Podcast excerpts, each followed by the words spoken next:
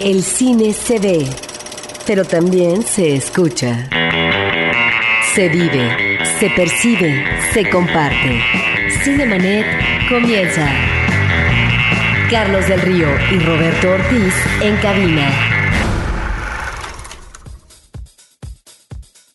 En esta ocasión en Cinemanet nos encontramos con dos magníficas presencias que agradecemos profundamente por parte del equipo de Cinemanet, nuestro equipo de conducción. En esta ocasión, lamentablemente, Carlos se disculpa, Carlos del Río no puede estar con nosotros, pero vamos adelante con la entrevista. Está nuestro equipo de producción Está con nosotros la directora de la Dirección de Actividades Cinematográficas de la UNAM, Guadalupe Ferrer. Muchas gracias. Gracias, Roberto. Al contrario, gracias a ti. Y también está con nosotros Rafael Aviña, investigador y crítico de cine, que además tiene muchos seguidores ¿no? en eh, los espacios que él maneja mediáticamente. Muchas gracias, Rafael. al contrario, Roberto, gracias a ustedes. Ahora, ¿cuál es uh, el pretexto por el cual estamos aquí reunidos? Pues ni más ni menos que hablar de un hermoso libro que se llama Filmoteca UNAM 50 años, cuyo autor precisamente eres tú, Rafael Aviña, y que publica la Filmoteca de la UNAM seguramente en la consideración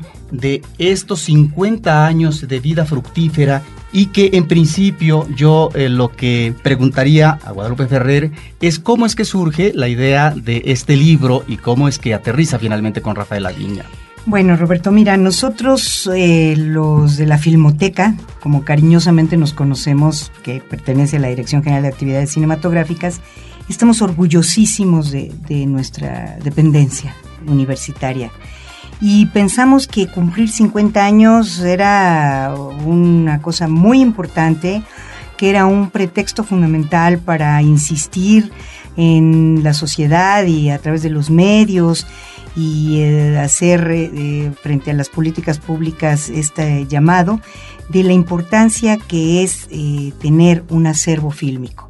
Entonces, bueno, no cabía duda de que además de hacer una serie de festejos que iban a tener la corta vida del momento en el que sucedían, como la presentación de una linterna mágica o la exhibición con la Filarmónica de la Universidad de la Nueva Babilonia, que fue un espectáculo extraordinario, pero que no dejaron ser espectáculos efímeros, había que dejar una constancia de eh, todo esto que, como te digo, nos llenaba tanto de orgullo. 50 años de un cumplimiento del sueño de un impulsador, de un gran cinéfilo como fue Manuel González Casanova y los que alrededor de él creyeron en la necesidad real de cómo fuera, con las uñas, con lo que fuera, formar un archivo cinematográfico que afortunadamente fue acogido por la universidad y que esto permitió que se convirtiera en la realidad de lo que soy, seis bóvedas de acetato, siete bóvedas de nitrato,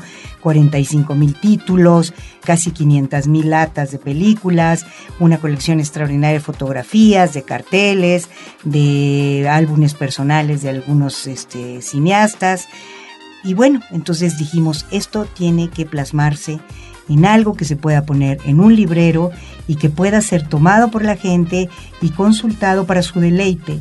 ¿Y quién puede convertir lo que podría ser un libro institucional, pesado, que da cuenta de una historia formal, en algo sabroso, anecdótico, pero reflexivo, eh, ingenioso, pues Rafa Aviña, por supuesto. Eh, Rafael Aviña es una gente que conoce las entrañas de la filmoteca, es un investigador, además de un periodista muy importante que pasa largo tiempo investigando con los materiales que nosotros tenemos, entre otras cosas, porque seguro investiga en otros lados, no solo en la filmoteca. Él trabajó en la filmoteca en sus mocedades y nos conoce muy bien, sabe nuestros aciertos, nuestras debilidades, de qué pie cojeamos, dónde necesitamos más apoyo, en dónde nos vemos de pronto luminosos. Y cuando hablo de nos, hablo por supuesto de un equipo, una historia y una institución como la UNAM. Entonces, pues esa fue la razón, nos pareció que Rafael podía dar este toque y efectivamente no nos equivocamos ni tantito porque yo estoy muy orgullosa de lo que ha sido el resultado final. Este libro que a mí me encanta abrir y volver a ver y que me divierte y que además tiene eh, adentro de sí y a sugerencia de Rafael, que fue afortunadísimo, muy acertado, una cantidad de testimonios de gente que vierte una opinión de gente notable de la, del ambiente, del medio, que vierte una opinión sobre lo que piensa de la filmoteca. Entonces, pues ese es el origen, ese es el origen, dejar plasmado en un documento que se puede tocar, que no solo se puede ver a través de una computadora, sino que se puede tocar, que se puede ojear y ver esos carteles y esas fotografías y todo esto, este, pues esta historia de estos 50 años. Rafael, ¿cómo estructuras el libro y el enfoque que le das? Porque finalmente se trata de eso, eh, de lo que menciona Guadalupe Ferrer, un libro que sea accesible a todo mundo o la gente que está interesada, en este caso el cine y específicamente en un acervo fílmico. ¿Por qué? Porque un libro de este tipo, con todo lo que contiene, podría ser un libro reservado para los especialistas eh, de lo que es la conservación fílmica y en ese sentido entraña un reto. Sí, bueno, la verdad es que este ha sido uno de los libros, reconozco, más difíciles que he hecho. O sea, con todo el gusto y la felicidad del mundo, cuando Guadalupe me lo planteó, o sea, inmediatamente, bueno, por supuesto, le agradezco muchísimo pero sobre todo fue para mí es un reto muy difícil porque sentía como una responsabilidad muy grande, ¿no? O sea, ¿por qué? Porque amo mucho a la Filmoteca, o sea, la institución, lo que es la Filmoteca, la historia de la Filmoteca es, o sea, es tan importante, tan trascendental en este país que era una responsabilidad muy fuerte, o sea, hacerlo. Entonces llegó un momento que yo no sabía realmente por dónde. Me pasé, reconozco, muchos meses sin saber, dándole, buscando ideas y hablaba con Guadalupe, a veces la iba a ver a su oficina y, y hablábamos mucho, comentábamos mucho y surgían ideas, pero no sabía realmente por dónde. Sabía sobre qué cosas quería hablar, pero no sabía cómo empezar y cómo aterrizar. Ahora, mi experiencia siempre ha sido desde niño, es que siempre he tenido un gusto muy particular por el cine popular, por, por lo que la gente se fascina con las imágenes. Hace poco precisamente hablaba con Guadalupe y llegábamos a, la conclusión de que una película puede ser una obra de arte, puede ser una película muy popular. El chiste es que te emocione, que tú como espectador te emociones. Entonces, para mí eso siempre ha sido. Yo disfruto las películas así, o sea, me gusta o no la película, de todas maneras la disfruto. ¿Por qué? Porque es parte de esta, de esta magia que tiene el cine. Entonces, me quedaba muy claro que este libro no podía ser, y de hecho mis libros no son así, no son para, para gente, para investigadores, para académicos muy especializados, es para todo el público en general que le guste el cine, ¿no? O sea, es partía de eso. Entonces, una vez que estaba revisando información, de pronto di con una nota de una cápsula del tiempo en la cual habían enterrado un noticiero de la RKO entonces en ese momento, o sea, como que fue así como un flashazo y dije, es que es, justamente es la idea de la filmoteca, o sea, es una cápsula de tiempo para las generaciones del mañana, o sea, todo lo que está aquí va a servir para las generaciones del futuro, que en su momento van a ser las generaciones de un pasado remoto. ¿Por qué? Pues porque el acervo va a seguir creciendo, porque de todas maneras, o sea, las instituciones, bueno, van a, seguirán y seguirán, pero las películas van a prevalecer. O sea, para cuando incluso las películas ya sean cosas totalmente del pasado, van a estar ahí y la Filmoteca va a seguir ahí como institución. Entonces, eso fue como un primer chispazo para, para poder arrancar, hacer como una metáfora y una alegoría de todo esto, ¿no? Y además del mismo tiempo lo que es la, una máquina del tiempo, ¿no? O sea, las películas es eso, o sea, no envejeces, no mueres gracias a las películas. Y esta cápsula del tiempo, perdón, es ah, la que se presenta o se entierra en 1939 en el contexto de una exposición universal con sede en Nueva York, y en donde había varios elementos de tipo cultural, de atractivo, de lo que podría interesar en unos milenios más adelante para desenterrarla y saber qué es lo que la gente del siglo XX tenía como elementos uh, eh, culturales, de recreación, etcétera. Efectivamente, estaba este noticiero, estaba una muñeca, etcétera. Y en ese sentido me parece que es muy buen arranque de libro porque nos metes en una situación que parecería como de ciencia ficción y estamos hablando de la realidad misma del cine de un acervo fílmico importantísimo, tal vez eh, el más representativo en términos numéricos y de trabajo de investigación y de rescate y de conservación en América Latina. Sí, yo creo que junto con la Biblioteca de Sao Paulo son definitivamente las más importantes, ¿no? Ahí sí no hay duda, no hay duda alguna, ¿no? En todos sentidos. Y bueno, ahora lo que era también muy trascendental decir, bueno, ¿cómo surgió la filmoteca. O sea, no surgió nada más de la nada, de que incluso no solamente de este sueño de un cinéfilo empedernido, impresionante como es el doctor Manuel González Casanova. O sea, obviamente hubo una explosión ahí cultural a su alrededor. Entonces me interesaba mucho justamente hablar de ese ambiente cultural que se fue dando, que además coincidía con una crisis de la industria cinematográfica muy fuerte. Y por otro lado, esta efervescencia universitaria que iba en, en ascenso. Entonces, eso fue muy, muy impresionante. Entonces, justamente ese siguiente capítulo es ese, este ambiente cultural que se va creando y que permite la creación ya como una institución de la Filmoteca de la UNAM en este momento histórico, el 8 de julio de 1960, cuando don Manuel Barachano Ponce, productor importantísimo en este país, dona dos películas producidas por él, que son Torero de, Carlos Velo y, y Raíces de Benito Alarraqui.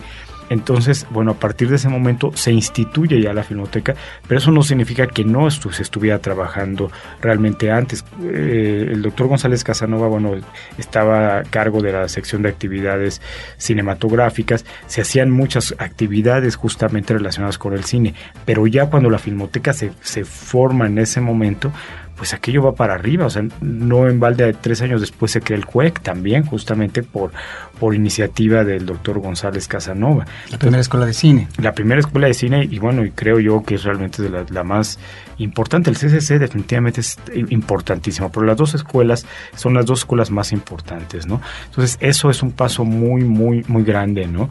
Y, y además, bueno, por supuesto, el trabajo que fue desarrollando la, la filmoteca, bueno, primero, o sea, ellos no sabían realmente muchas cosas de la conservación, fueron aprendiendo sobre la marcha, ¿no? Y de hecho, muchas de las de los trabajadores de la filmoteca que tienen casi los mismos años de que tiene fundada la filmoteca, pues ahí está, por ejemplo, bueno, don Enrique Solórzano, Paco Gaitán, ¿no? un poquito después poco a poco fueron aprendiendo con la, con la práctica, ¿no?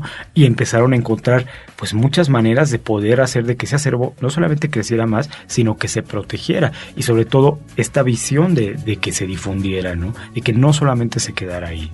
Ahora, hay eh, capítulos eh, en donde se habla de la riqueza de los acervos. Hay eh, un capítulo, este, el segundo, donde hablas del ambiente cultural en los años 50, que es el preámbulo para la creación de la Filmoteca. Hay una cronología, me llama mucho la atención, de los eventos que ha tenido la Filmoteca en el periodo 1960-2000, que eso me llama la atención porque este libro de alguna manera conjuga lo que difícilmente vemos a través de un anuario, a través de una entrevista, a través eh, del legajo que encontramos eh, en eh, el centro de documentación de la Filmoteca de la UNAM o de cualquier otra, en donde a veces encontramos apartados, pero no un libro que nos hable de toda esta riqueza. Y en ese sentido, Guadalupe, me llama mucho la atención, ahora que estabas mencionando estos 45 mil títulos, más de 500 mil latas de películas, bueno, hay ahí una relación finalmente de confianza, de apego y por otra parte eh, de respeto finalmente que se ha ganado la Filmoteca de la UNAM por parte de quien, lo menciona Rafaela Viña en uno de sus textos, por parte de las instituciones, por parte de las productoras, los directores, los coleccionistas, de tal manera que ya sea por donación, ya sea por un convenio en términos eh, de que esos eh, acervos van a estar ahí en comodato, pues resulta que encontramos una riqueza de acervos que uno se sorprende cuando tú los enumeras, por mencionar el acervo de Rosas Priego, el de Raúl de Anda, el de la productora Galindo, Lorenza Fernández Palomera, Macondo. El de Wallerstein. el de Wallerstein con más de 200 eh, películas, 220 parece ser. El de la señora Vázquez Villalobos, la colección Rivas Mercado. Bueno, esto nos habla de un universo impresionante que en sí mismo habla de la riqueza eh, de la filmoteca, no de, que hablaremos eh, adelante, de los materiales de la época de la revolución, pero esto en sí mismo, el que esté en una filmoteca, protegido, me parece que entonces se da también una conciencia por parte de la comunidad cinematográfica de que los materiales no solamente se producen para ser exhibidos a un público amplio y que bueno los productores recuperen sus ganancias, sino que los materiales tienen que ser protegidos, Guadalupe. Mira, me, me encanta ver el entusiasmo que despertó en ti, el descubrir en conjunto, porque a lo mejor tienes razón, vas y te enteras que está lo de Álvarez Bravo ahí, por decir algo pero te queda como solito el asunto. Verlos enumerados en, en conjunto es importante, o sea, la suma impacta. Entonces, eso es lo que queríamos, eso era lo que estábamos buscando con el libro, el entusiasmo que ha despertado en ti. Por supuesto que eh, nosotros no damos a veces crédito de eh, las cosas que, que tenemos guardadas. Acabamos de recibir la colección hace unos ocho meses de Julio Telles y bueno, están apareciendo cosas bellísimas. Más de 200 este, cortos. Exactamente, entonces, además van cambiando, la, la, filmoteca te va demostrando o va tirando cifras que tenías, por ejemplo, podíamos haber dicho, solo se rescató el 1% del cine mudo con respecto a lo documentado, ¿no? Pero de pronto empiezan a aparecer ahí en las arcas de la filmoteca, por distintas maneras de llegar, otras cintas de cine mudo, otra ficción, más materiales este, silentes de toda índole, de vida cotidiana, de toros, como es el caso de Julio, Julio Telles, este, Julio Telles, que vas diciendo, no, mira, se salvaron, qué maravilla, o sea, uno es como, como, ¿qué te digo? Encontrar un tesoro siempre de algo que se consideraba perdido, ¿no? Entonces, pues sí, esto es producto efectivamente de la confianza. Esto que estamos hablando, por ejemplo, Telles recién llegó con su colección y la depositó ahí. Y ahí la estamos clasificando y revisando y cuidando. Pero como él, muchos otros que nosotros agradecemos muchísimo que nos hayan tenido esa confianza porque el fin último para nosotros es efectivamente proteger al cine. Y por supuesto, si ellos lo autorizan, mostrarlo, ¿no? Eso es para nosotros eh, fundamental. Sí, sí tenemos la confianza de muchos. Y hay que tomar en cuenta una cosa, Roberto. Nuestro acervo no está conformado por nada que haya llegado por vía obligatoria. No somos un depósito, no tenemos el depósito legal, que por ejemplo sí tiene por ley la Cineteca. Todo lo que existe en la filmoteca o lo ha buscado la filmoteca o alguien se ha acercado a decirle por favor tenlo o te, lo regalamos, guárdalo, protégelo o vamos a depositarlo aquí o incluso han llegado gentes que van y dicen cómo salvo esto o no sé qué tengo, pero no tengo ni dónde verlo. ¿no? Y cuando lo ven, a veces piensan, bueno, pues ya nosotros, ¿qué haríamos con esto en casa? ¿Por qué no se quedan ustedes con él? O sea, e, esa ha sido la, la, manera en la que han arribado y los materiales y, e incluso telefonazos de, oye, están tirando un edificio y aparecieron un montonal de latas, como acaba de pasarnos hace tres meses, de película, ¿por qué no vienen a ver qué es? Y si las quieren, llévenselas. Y ahí vamos, y nos los llevamos, todo, todo, todo nos llevamos, todo, ¿no? Entonces, bueno, imagínate, sí. En esto no se puede discriminar porque efectivamente se le pueden encontrar tesoros. Y estos tesoros entrañan también eh, la posibilidad en el trabajo no solamente de investigación, sino también eh, después del rescate, la restauración y la integración en montajes para que finalmente puedan ser apreciados materiales de principios de siglo, por ejemplo. Me estoy refiriendo a las películas que eh, el año pasado con materiales de principios de siglo lograron cuajar por parte de Filmoteca de la UNAM a propósito también de lo que era la conmemoración eh, de la revolución, el centenario. Y bueno, dos cosas que a mí me emocionaron gratamente fue el viaje triunfal, que me parece que es eh, muy emotivo ver este periplo físico por parte de Francisco y Madero desde el norte del país a la Ciudad de México, en donde que lo que visualmente en el caso del público queda el contagio y la idea de que es efectivamente el preámbulo de la revolución, del estallido de la revolución. Pero por otra parte, otra película que me llamó poderosamente la atención, el título, no sé si es Historia en la mirada, eh, cuya investigación manejó eh, Martínez Azad, en donde hay una imagen para mí emblemática, o más bien son imágenes, que es la inicial, y cómo una secuencia nos puede dar pie para reflexionar lo que es nuestro entorno citadino después de 100 años. ¿A qué voy? En que la parte inicial de este documental es uh, una toma de la cámara de la Avenida Madero. Y claro, seguramente tenía problemas uh, esta película porque eh, hay fueras de foco, seguramente por la filmación, no sé si el estado en que se encontraba la cinta, aunque hubo obviamente trabajo de restauración, pero cuando yo veía eso me maravillaba porque resulta que fue muy oportuna este arranque eh, de esta película porque 100 años después, esa avenida es la única avenida que en términos completos se convierte en avenida peatonal. Ha habido fragmentos en el centro histórico para uso peatonal. Entonces, es un puente de comunicación y de, lectura histórica y cultural y de lo que es eh, el ámbito vivo del tránsito humano en el centro histórico y ahí es donde realmente estas imágenes no solamente tienen una connotación histórica a propósito eh, de el por qué fueron eh, filmadas, sino que tienen otro tipo de lectura. Emocional. Sí, exactamente. ¿No? Te hacen parte de, o sea, te convierten en parte de esa historia. Aquí voy a hacer nada más una precisión, amén de que Rafa te cuente lo que encuentra este, en estos acervos sobre la revolución. Mira, eh, la historia en la mirada eh, está hecha a partir de efectivamente imágenes restauradas fantásticamente restauradas. O sea, la verdad es que este mm, se hizo un trabajo muy, muy bueno digitalmente. Pero en la película La historia en la mirada, lo que ves es un grano reventado porque es deliberado. Sucede que eh, lo hicimos en Cinemascope y la intención, esto fue heterodoxo, porque ortodoxo es que nosotros hubiéramos hecho la película pegando el formato exacto en el que estaba la película producida y respetando los cuadros como están. Nosotros manipulamos esos cuadros con el fin de obtener precisamente una propuesta emocional. Entonces, la mayoría de la película tiene el grano reventado. Un preciosista te dice, oye, pero qué barbaridad, tiene el grano reventado.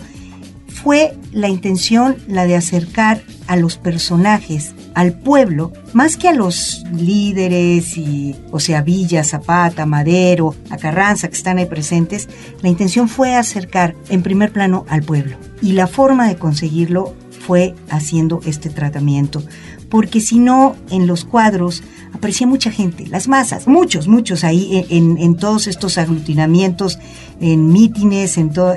Y en el momento en que hicimos este juego y nos permitimos hacer encuadres sobre los cuadros, la gente cobró una relevancia impresionante y llegó a primer plano. La intención de esa película es generar precisamente lo que tú comentas, una relación emocional con el pasado.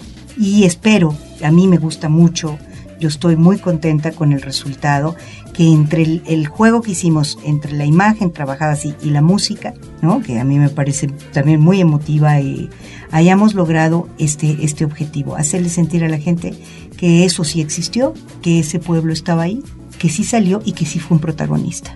Espero que, lo hayamos conseguido con esas viejas imágenes que tenemos 50 años guardando. Y además, o sea, eso lo hace justamente mucho más interesante por una situación. Gracias a que existe la Filmoteca de la UNAM, gracias a que ha preservado, cuidado, identificado, clasificado, restaurado, valorado, etcétera, resulta que el gobierno de este país pudo mostrar no solamente a los mexicanos, sino al mundo entero, que existió esta revolución, este movimiento armado. O sea, si esas imágenes no estuvieran preservadas por la Filmoteca de la UNAM, pues bueno, pues habría sido muy padre, a lo mejor los festejos, pero sin nada de imágenes verdaderas. Entonces, esto todavía lo hace justamente, justifica más esta idea de tener una filmoteca y la importancia de una filmoteca. Ahora, lo que está diciendo Guadalupe de esta película, estamos hablando de cerca de siete horas de imágenes que tenían, que grabaron los hermanos Alba, más una cantidad impresionante de camarógrafos y cineastas anónimos, que nunca se supo quiénes fueron, pero que estuvieron ahí, que participaron, que de alguna manera se convirtieron en los primeros corresponsales de guerra involuntarios de, de la revolución. Entonces ellos captaban y capturaban justamente esta, la esencia de la revolución que como bien apunta Guadalupe, pues es el pueblo, o sea, el pueblo es el protagonista mismo de esto. Y de ahí de que se manipularan, por ejemplo, lo que hizo Ramón Miquel Jauregui, él, él mismo es el editor, ¿verdad?, de la película. bueno, con... Eh, no recuerdo el, el, el coeditor que está con él, pero tú puedes ver, por ejemplo, de pronto cómo hay unas secuencias, para mí en lo particular, este traveling de Madero es maravilloso, es realmente muy padre con la música, es, bueno, es una obra maestra, sí. Pero hay una secuencia que a mí me encanta en particular, justamente cuando están, cuando llegan este, los Cerdán y están, eh, llega así el tren y empiezan a poner, y, se ve que los, los, mismos hermanos Alba están como colocando de alguna manera los extras y los van metiendo. o sea, esta idea que tenían dramática del asunto, o sea, cinematográfica del asunto, de, de que se vieran los cuates con sus cananas, con los, con los sombreros. O sea, y dices, es que es la gente del pueblo. El chavo ese que se ve con la gorrita y que que agita así y que se manipula de tal manera que tú veas solamente el primer plano del cuate agitando la, la gorrita trepado ahí en una barda, dices, oye, o sea, es un extra, o sea, pero es un extra verdadero. O sea, eso es maravilloso realmente, eso es lo padre. O sea, sí, por supuesto, ves ahí a Eulalio González y ves a Villa y ves a Zapata pero bueno, finalmente están también todos estos personajes, ¿no? Y otra cosa que también quería agregar, que, que la Filmoteca entiende esto y eso es maravilloso que, que, el público lo sepa. O sea, todas las películas son objetos únicos y reemplazables. ¿Por qué? Porque no se pueden volver a filmar. Se podrán hacer remakes y lo que Exacto. quieras. Pero esas imágenes ya no se pueden volver a hacer como se hicieron en su momento. Y está el poder de la imagen. Yo nada más, uh, ya que no era la intención hablar de esta película, pero hay una imagen poderosa vemos en eh, un plano general la desolación de la revolución, muertos uh -huh. por aquí por allá, y de repente ese plano general se convierte en un plano más cercano y vemos a una mujer, una mujer con una mirada que pareciera una mirada perdida en ese caos que finalmente es la revolución, es decir, una mujer que vive el drama del quebranto de una vida que ya no puede restaurar de la misma manera porque su vida ya es otra y está marcada tal vez en definitiva. Esa imagen me parece que queda para la reflexión, para la conmoción del espectador con respecto a lo que implica un cambio revolucionario y todo esto que se llama la bola y la tropa que finalmente está ahí sumergida. Cinemanet está de intermedio. Regresamos en un instante. Atrapa toda la pasión del fútbol americano profesional en Yarda Cero. Resultados, estadísticas, predicciones, comentarios y análisis expertos para que no te capturen atrás de la línea de golpeo. Llega a primero y gol y consigue la anotación en www.yardacero.mx. Un podcast de frecuencia cero. Digital Media Network tipos de vinos, variedades de uvas, viñedos, cómo llevar una cata, regiones vitivinícolas, casas productoras y todo lo que quieres saber sobre este tema lo encuentras en Vino para Principiantes, un curso en línea de educación sobre el vino. www.vinoparaprincipiantes.com, un podcast de frecuencia cero, Digital Media Network. Ahora, diseñar y hospedar su página web será cosa de niños. En tan solo cinco pasos, hágalo usted mismo sin ser un experto en Internet. Ingrese a suempresa.com y active ahora mismo su plan. Suempresa.com, líder de web hosting en México. Cinemanet. Ahora, Rafael, háblanos rápidamente de estas joyas que tú valoras y encuentras en el libro, ¿no? Una película, por ejemplo, interesantísima eh, de Galindo, pero al mismo tiempo uh -huh. otras películas que tienen que ver eh, con el periodo silente y de las que tú hablas por menores y al mismo tiempo eh, te preguntaría sobre el cine pornográfico, al que le dedicas ahí eh, un, unas eh, cuantas cuartillas, en donde además valoras desde el punto de vista cinematográfico, y es lo que yo te quería preguntar, porque tú haces una descripción con respecto también a cómo estaba el ámbito del cine pornográfico en México en esos momentos, quién lo hacía, cómo eh, finalmente lo exhibían, eh, gente que finalmente tenía los permisos o que iba a la cárcel, etcétera pero también valora cinematográficamente y eso es lo que me llama la atención si realmente eh, estas películas, la, la, mayoría de ellas tienen algún valor cinematográfico. Pues mira, volvemos a lo mismo, o sea, igual son películas que se hicieron en su momento, que uh -huh. representan un contexto definitivo para este país. O sea, los cortos, en, empiezo con las películas pornográficas, uh -huh. son cortos, la mayoría de ellos silentes, filmados entre 1926 y 50, pero la gran mayoría están ubicados entre el 26 y el 29-30, digamos, uh -huh. ¿no? Pero eso es muy interesante porque nos habla de alguna manera de esta doble moral del país, ¿no? Entonces, eso me parece muy padre, muy interesante porque, bueno, estamos hablando de un periodo justamente eh, postrevolucionario en donde el país se estaba levantando, se estaba construyendo democráticamente. O sea, es previo al surgimiento de, de, una institución como va a ser el PRI, por ejemplo, es el final justamente de los caudillos. Estamos hablando incluso de la época esta de, de Calles y Obregón, que fue una, una época anticlerical, por ejemplo. Uh -huh. Entonces, y por otro lado, esta ocultación, digamos, de la sensualidad, de la sexualidad, y que además las películas son tal cual como conocemos hoy las películas pornográficas, o sea, no hay limitantes, son sexo explícito totalmente como cualquier película porno del 2011. Entonces, eso lo hace interesante ¿Por qué? Porque eso significa que se hacía cine aquí en México y no solamente aquí en México, en todo el mundo y que siempre ha sido parte justamente no solamente de esta doble moral, sino de esta idea de que el placer debe ser clandestino, debe ser ocultado. Entonces, eso es un testimonio muy interesante y por eso quise de alguna manera dar como un contexto de, las personas, este Amadeo Pérez Mendoza, que es este librero español que tenía ahí esta primera sex shop, si podemos llamarlo de alguna manera, en Isabela Católica entre, entre 5 de mayo y, este, y, Madero, precisamente, hacia 1936. Ahora, el acervo de la Filmoteca, bueno, es realmente extraordinario por donde lo veas. O sea, tú enumeraste ahorita varias colecciones. Están estos nuevos cortos de, Julio Telles los noticieros cinematográficos que para mí me parecen extraordinarios porque en los noticieros cinematográficos podemos ver cómo este país ha avanzado o se ha quedado o, ha perdido o ha repetido las mismas ideas de los políticos. Por eso eso me parece muy, muy, muy interesante pero yo hice una selección de una serie de películas que me parecían muy memorables por las situaciones que estaban a su alrededor. Por ejemplo, el caso de Los Olvidados, que es así como de los grandes, grandes rescates de la filmoteca y que más tiene que ver mucho con el azar, porque realmente la manera en que se encontró este doble final ese final alternativo, pues fue totalmente azaroso, fue gracias a, la suerte y bueno, y por supuesto al hecho de que las personas de la filmoteca que estaban ahí en ese momento, pues están atentos a, este tipo de sorpresas, ¿no? O sea, cuando salta la liebre, ¿no?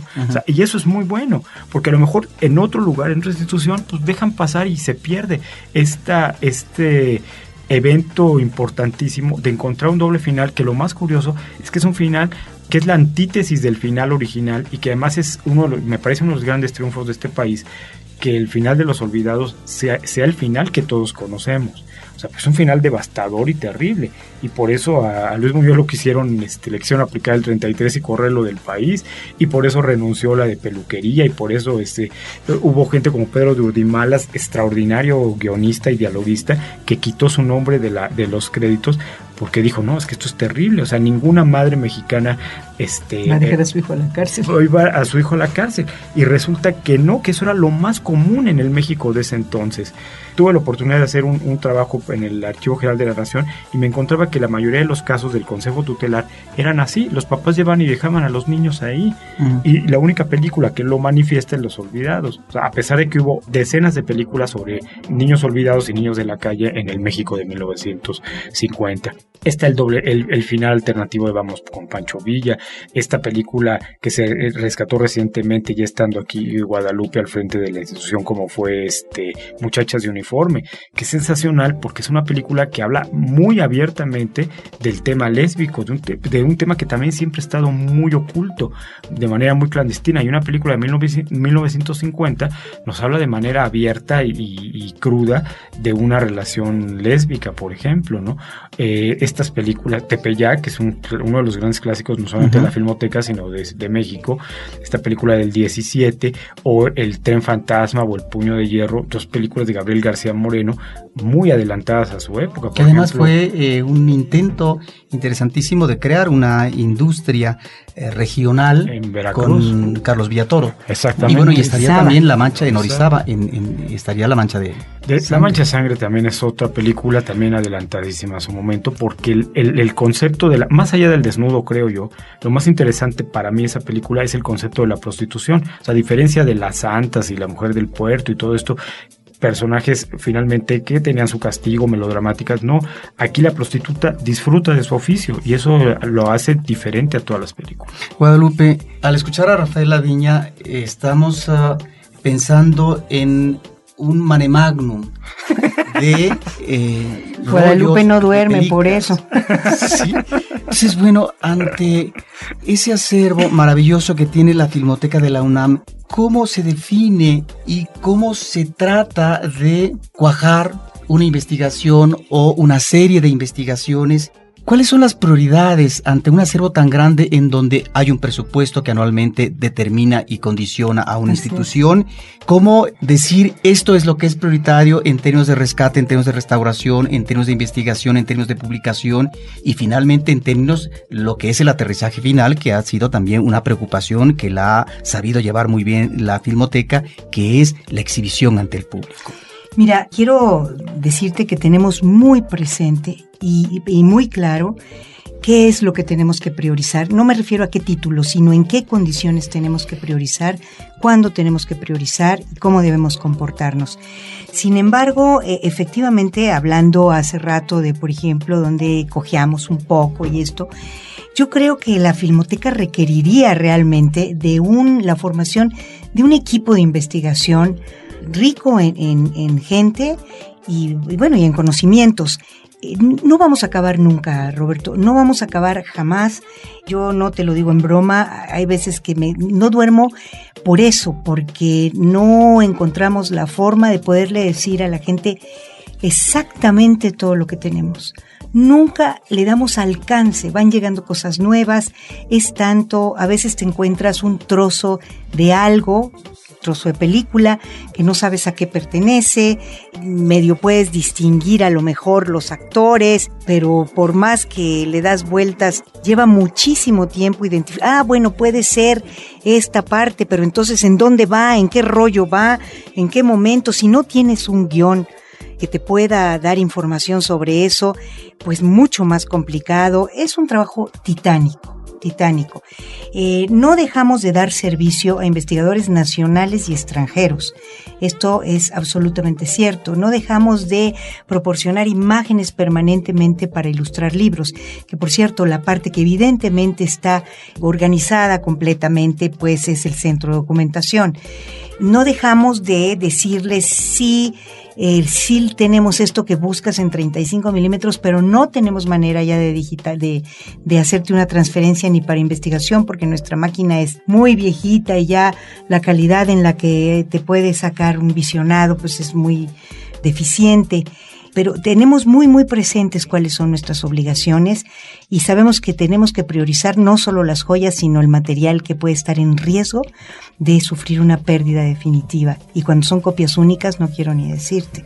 Entonces es prioridad uno. Tú sabes que las películas se enferman de síndrome de vinagre, perdón por decir se enferman, pero eso pues, padecen síndrome de vinagre y puede de no intervenir inmediatamente puede causar su deterioro definitivo pero no nos damos abasto, no nos damos abasto, es, es, es una locura. Hay que luchar, pugnar por realmente encontrar los recursos para formar un grupo de investigación que pueda agarrar parcelas. Tenemos un departamento de catalogación.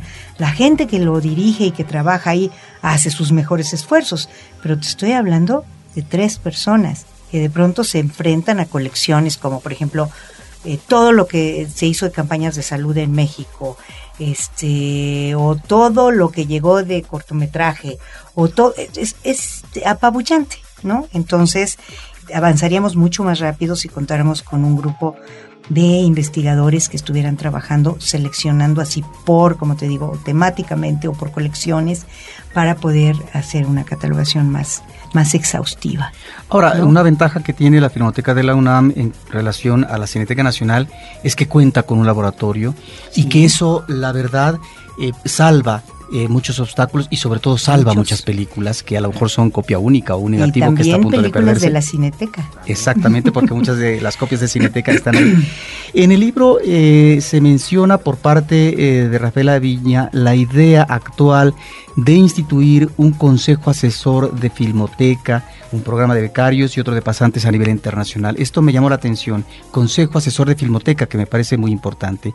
¿A qué se refiere esto, Guadalupe? Existe, existe, Roberto. Precisamente Rafa es eh, miembro de nuestro consejo asesor. El consejo asesor está formado pues por destacadas gentes del cine, está o, investigadores o, este, críticos o historiadores. Está Carlos Martín Sassat, que es un hombre que liga mucho la historia con una visión audiovisual. Está María Carmen de Lara, que es una documentalista y también ha hecho ficción importante y reconocida para nosotros. Y no, eh, o sea, no buscamos solo gente que trabaje en la universidad, sino también gente externa a la universidad, pero cercana en el espíritu universitario. Eh, María Carmen trabaja en la UAM, pero es importante tener esta distancia. Eh, está Armando Casas, que es director del, del CUEC, ¿no? Está Fernando Macotela, director de la Feria de Minería, del libro de minería, pero además un, funcionario de larga trayectoria. De larga trayectoria en la administración pública cinematográfica. Este, en fin, es un consejo que eh, yo creo que nos, eh, nos enriquece mucho. Nosotros sometemos a su conocimiento nuestros programas de trabajo y luego les rendimos, o sea, les hacemos conocer el informe de lo cumplido o de lo no cumplido y explicamos frente a ellos los motivos que eh, pudieron llevar a no alcanzar una meta, ¿no? O las razones por las que proponemos ciertas metas. Ellos nos orientan, nos aconsejan y para nosotros es un espejo muy importante. Claro, como todo presupuesto es insuficiente y, hablando de una filmoteca como la de la UNAM que tiene eh, tal cantidad de películas, la filmoteca también, eh, supongo, se apoya a veces a través eh, de proyectos específicos, supongo, de fundaciones, eh, de este tipo de apoyos que son externos, que eh, ahí es donde supongo puede haber un cierto tipo de aliento, ¿es así? Queremos más, pero por ejemplo, sí, muy concretamente la restauración del material de la revolución y del compadre Mendoza y vámonos con Pancho Villa lo pudimos llegar a, llevar a cabo gracias a que el Instituto Nacional de Antropología e Historia en ese momento fue muy sensible y nos aportó 5 millones de pesos, que para nosotros es un dineral, ¿no? Que nos permitieron hacer este trabajo. Sí, sí, claro que requerimos apoyos. El programa de becarios, te lo digo rapidísimo, eh, ofrecemos a universitarios que ya están por terminar la carrera la posibilidad de trabajar y obtener una beca modesta este, durante tres semestres eh, apoyando los distintos proyectos de la de la dependencia y la verdad es que son de gran utilidad. Se acercan chicos talentosísimos. A mí me da muchísimo gusto comprobar que aquellos que quieren salen lo mejor preparados que te puedas imaginar de la Universidad Nacional los que quieren, sin lugar a dudas. Y eh, las pasantías de extranjeros, pues es para dar cuenta nada más de que eh, nosotros, gracias a este laboratorio y a esta profesionalización, hemos eh, podido invitar a nuestro laboratorio, sobre todo, a personas de distintas filmotecas de América Latina que vienen con su película destruida bajo el brazo para restaurarla con nosotros. Tenemos tenido gente de Chile, de Perú, de Colombia, de Honduras, Cuba, por supuesto, estamos orgullosísimos de que por ahí pasó eh, parte de los noticieros de Santiago Álvarez, extraordinarios. Y bueno, con Brasil acabamos de restaurar la primera animación que ellos tienen localizados de Río de Janeiro en la filmoteca, porque tiene, nosotros restauramos fotoquímicamente. Eso tiene su encanto. No tenemos dinero para tener un laboratorio digital. Cuando hacemos ese trabajo, pues lo tenemos que hacer en laboratorios externos, pero fotoquímicamente tenemos una gran tradición y Rafael te podrá constatar que lo hacemos re bien. Sí, no, no, eso, es, eso es extraordinario. Y más, eso era, era algo que también quería comentar precisamente. O sea, la institución todo lo que ha rescatado, todo lo que ha restaurado, todo el acervo que hay, porque el acervo no solamente, o sea, se ha mencionado, pero para que quede más claro, es que el acervo extraordinario que tiene la Filmoteca no solamente tiene que ver con estos materiales de películas eh, de grandes clásicos del cine mundial, sino todas estas películas, noticieros, etcétera, colecciones, cortos, sino que también hay una cantidad impresionante de aparatos pre-cinematográficos y cinematográficos, programas de mano, libros, revistas, carteles, carteles hay fotografías, fotomontajes, estamos hablando de 150 mil estilos, eh, o sea, este acervo es extraordinario, pero lo curioso es que uno podía pensar que es una institución pues a que recibe muchísimo apoyo y no lo recibe, o sea, sí recibe apoyo, pero de todas maneras es una institución que tiene un presupuesto raquítico y mínimo, o sea, y que es impresionante que el poco dinero que tienen, el poco presupuesto que tienen, lo hacen rendir, no sé cómo, pero eso es algo que sí me, me maravilla y, y, bueno, qué bueno que ojalá por ahí este, algunos mecenas se acerquen a la Filmoteca de la UNAM porque de verdad, o sea, es, es importante lo que se está haciendo.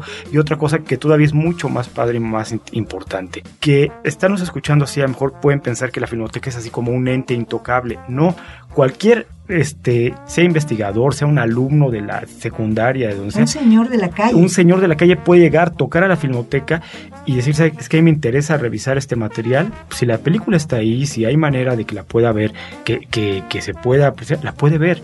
Se puede acercar, puede llegar a la, a la biblioteca y revisar materiales que revisan los investigadores con un cuidado así este divino. Entonces, es, eso es algo muy, muy bonito y muy interesante, que la gente se pueda acercar el que sea. Claro, esto nos habla de que la Filmoteca de la UNAM no es, ni mucho menos, un archivo muerto. Es Exacto. decir, no es, eh, ni mucho menos, eh, centenas o miles de rollos que están ahí, sino que trascienden no solamente a los investigadores, sino también al ámbito de la exhibición pública. Y en eso me gustaría rápidamente, eh, Guadalupe, que nos hablaras, porque la Universidad Nacional Autónoma de México ha jugado un papel muy importante en el trabajo de los cineclubes. Eh, no hubo en su momento también la Asociación de Cineclubes, en donde finalmente se articuló a través eh, de la UNAM una serie de circuitos en provincia con las universidades y que fue gracias a las copias eh, estoy hablando de hace ya eh, muchas décadas, eh, de la Filmoteca de la UNAM en 16 milímetros, que se pudieron conocer clásicos del cine mundial, películas mexicanas de la época de oro en provincia que de otra manera jamás hubieran conocido en ese momento. Ahí está ese trabajo de difusión interno y externo, pero también una labor importantísima de la Filmoteca en cuanto a la proyección de cine mexicano, una cineteca debería tener como deber, como función vertical en términos de la exhibición, pues mostrar sus materiales. Y creo que esto lo ha hecho de manera eh, extensa, amplia y muy decorosa la Filmoteca. Platícanos de eso, Guadalupe. Nosotros tenemos ya una sala dedicada al cine mexicano exclusivamente y con el afán de presentar mucho cine mexicano contemporáneo. Que creo que una misión de la Filmoteca es formar públicos para el cine mexicano. Es, y, y, tenemos el acceso a ese público joven de las preparatorias, de, de la, las propias licenciatura. Tenemos un programa que se llama La Rodada del Cine Mexicano, que va a todas las preparatorias y los SHs, con un catálogo que arma aproximadamente cada siete meses. Eh, de pura película contemporánea mexicana y cuando podemos llevamos a alguien que ayude con el comentario de la película. Es muy complicado llevarles a los directores, alguna vez lo hemos logrado por las agendas de ellos, uh -huh. pero sí tenemos como este compromiso de hacer muy presente en la medida que podemos. Este, ojalá tuviéramos una cadena extraordinaria de cines y nos dedicáramos a poder hacerlo. Si tuviéramos mucho dinero, yo creo que tendríamos esa segunda corrida muy generalizada para apoyar que todo el mundo viera cine mexicano a precios muy accesibles. Pero tenemos, bueno, el acotados, estamos acotados por los límites de la propia universidad. En, hacia adentro tenemos ese trabajo intenso. Hacia afuera, pues nosotros somos los proveedores de, de, las copias que se van, por ejemplo, al extranjero para las retrospectivas de todo lo que es cine histórico. Digamos, el, todo el cine nuevo lo aporta el IMCINE. ¿no? Lo manda al extranjero, eh, pero nos, to, eh, todas las retrospectivas del melodrama mexicano que se arman en cualquier parte del mundo, y quiero decirte que son muchos lugares del mundo, mandamos más de 100 películas al extranjero anuales para que se vea cine mexicano en 35. ¿eh? Otro tanto ya se va, ya eh, la Secretaría de Relaciones Exteriores encontró la mecánica de hacer muchas exhibiciones a través del DVD. ¿no? En los consulados y todo esto, pero todo lo que son festivales extranjeros y todo en 35 sale por la Filmoteca. Pero te voy a decir algo que es muy emocionante. Rafael lo dijo, eh, tú ves en este libro que eh, se tratan en los tesoros de la Filmoteca, en estas películas, casos de la vida real, desde que el mundo es mundo casi, desde que el cine existe. Ver a un chico universitario, a un joven, descubrir que el mundo no nació con él, sino que las cosas sucedían desde antes, es maravilloso. Maravilloso. Verlo salir deleitadísimo de la mancha de sangre, eh, de películas de, de, enamorada, de Pancho Villa, de Maclovia, de Maclovia que pasamos en, en Morelia, en Páscuaro, en el Festival de Morelia. verlos diciendo, oye, mira, qué, bonito país hemos sido antes, o, o aquí hay cosas que no han cambiado desde hace 100 años, o lo que quieras. Es fantástico, es fantástico, ¿no? No hay nada nuevo bajo el sol, Para, más que tecnología. Ya en esta parte final, Rafael, una de las cosas que me llama la atención eh, son los testimonios eh, de diferentes ah, eh, pues, especialistas o integrantes de la comunidad cinematográfica, gente que tiene que decir porque ha hecho trabajo en el ámbito de la creación, de la investigación, de la crítica, etcétera, y que da su opinión. Eso me parece valioso, pero también el hecho de que regreses la voz a los protagonistas de la Filmoteca de la UNAM cuando de repente hay un momento importante de la filmoteca porque fueron a, Michoacán a rescatar eh, un material porque ahí había.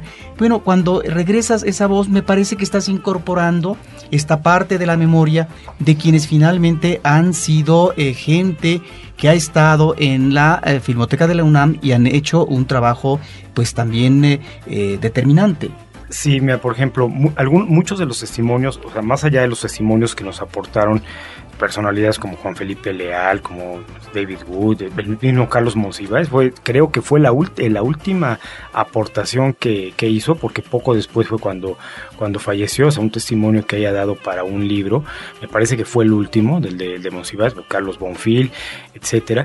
Eh, cuando, por ejemplo, platiqué con Pancho o, o, con Francisco Gaitán, o sea, ellos me dieron unas anécdotas extraordinarias. Por ejemplo, esto que tú mencionas de lo de Francisco García Urbizu, estas películas de este hombre hizo las fiestas patrias en Zamora o Sacrificio por Amor, un melodrama de 1917, que por cierto, el cartel, e, e, ese cartel es el más antiguo que tiene la Filmoteca de la UNAM y, lo, tiene ahí en el centro, de, centro de documentación. Entonces, ese tipo de, testimonios eran muy, muy agradables, muy sabrosos, muy divertidos, muy interesantes y que más, bueno, están rodeados precisamente de los elementos más cotidianos y sencillos que te puedas imaginar.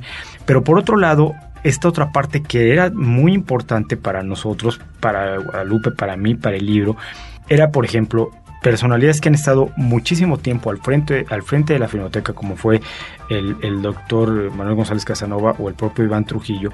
O sea, lo más fácil era llegar, entrevistarlos y, bueno, platícanos cómo fue.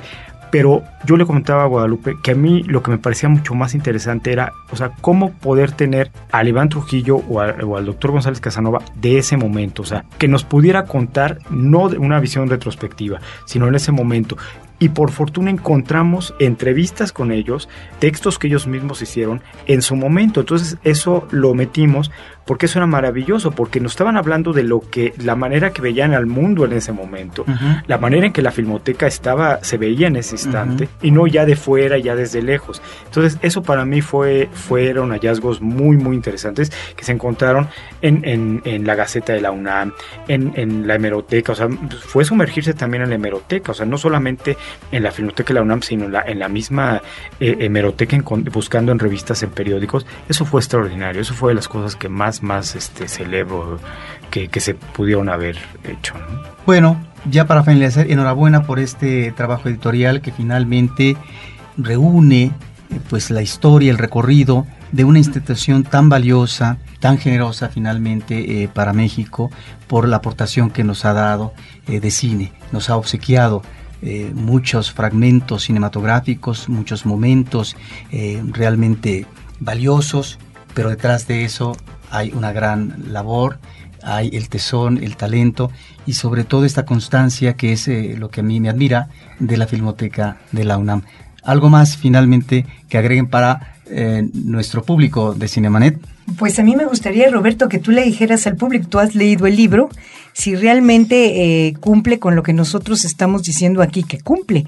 O sea, si a ti te divirtió, si a ti te interesó, si te capturó, si te pareció que valía la pena dejarlo descansar y luego regresar y volverlo a ojear. Y, o sea, que es un poco eh, lo que nosotros queremos, que se vuelva un objeto entrañable en un sentido para aquellos que aman el cine y para aquellos que no, que despierte su curiosidad. Entonces, más bien te devuelvo la pregunta. Pues sí, es un libro que uno deleita, es un libro que se puede leer en un santiamén, depende obviamente de las actividades que uno está realizando, pero cuando uno dedica su tiempo a leer un libro, el tiempo está finalmente dedicado a ello. Y me parece que esta estructura le convino al libro porque comienzas precisamente con la cápsula del tiempo, con el, el ámbito cultural de los años 50 y entonces eh, vas introduciéndote cada vez más en lo que es la filmoteca por dentro, qué es lo que se ha hecho en toda esta historia y me parece que remata de manera magnífica eh, con estos eh, testimonios, pero también con estos eventos que también nos dan una idea del 60 al 2010, nos dan una idea de cuál es la inquietud, qué es lo que tenía en ese momento eh, que promocionarse, eh, que rescatarse, que restaurarse y demás. Nos habla a partir de los eventos también de lo que ha sido el criterio y el manejo eh, y de las responsabilidades de una, de una filmoteca. ¿no? Un libro, obviamente, que se lee con gran gusto y que por supuesto recomendamos ampliamente a todos quienes nos escuchan en Cinemanet. Y Rafael Aviña, finalmente, este es un trabajo que no sé cuántos meses eh, te llevó, ¿verdad?, concretar. Más que meses. Más, más que meses, eh, pues... Uh, algo finalmente que quieras decirnos. Bueno, eh, sobre todo para los chavos que ahora justamente se manejan a través de estas nuevas tecnologías, de los blogs, de los podcasts, cosas que yo incluso muchas veces no entiendo muy bien, a bien. Este, yo soy muy, mm, me sujeto mucho a las cuestiones tradicionales, pero me gustaría que se, que, que regresaran justamente a, a, estos materiales, o sea, a, ya no solamente al cine digital, sino a revisar justamente estos materiales que pueden ver en las salas universitarias y también esta idea de buscar en el cine mexicano van a encontrar las historias más increíbles que se pueden imaginar. Incluso en la presentación, ojo que Armando Casas decía, hablaba de algunas películas que yo citaba, decía, es que jamás había escuchado de esas películas y las quiero ver, o sea, ya, necesito ver esas películas, ¿no? Entonces, yo creo que, que el acervo de, de, del cine mexicano y el acervo de la Filmoteca de la UNAM da para hacer infinidad de libros, infinidad de proyectos y sobre todo da para, para entender el mundo que estamos viendo y el México que estamos viviendo. Pues ahí está, hay que celebrar Filmoteca UNAM 50 años, es ese libro de Rafael Aviña que hace un recorrido sobre la historia de la Filmoteca de la UNAM, sus personajes, los rescates, los acervos y me parece que fue un momento, les agradezco profundamente, para que tratáramos de desentrañar qué hay detrás, en este caso, de una filmoteca importantísima en nuestro país. Muchísimas gracias a Guadalupe Ferrer. Gracias, Roberto. Directora General de Actividades Cinematográficas de la UNAM y también, pues fue un placer y además nuestro agradecimiento y nuestra felicitación a Rafael Aviña. Muchas gracias, Roberto. Gracias. Así y nos vemos hasta la próxima con Cine, Cine y más Cine. Cinemanet termina por hoy. Más cine en Cinemanet. Frecuencia Cero, Digital Media Network, www.frecuenciacero.com.mx. Pioneros del podcast en México.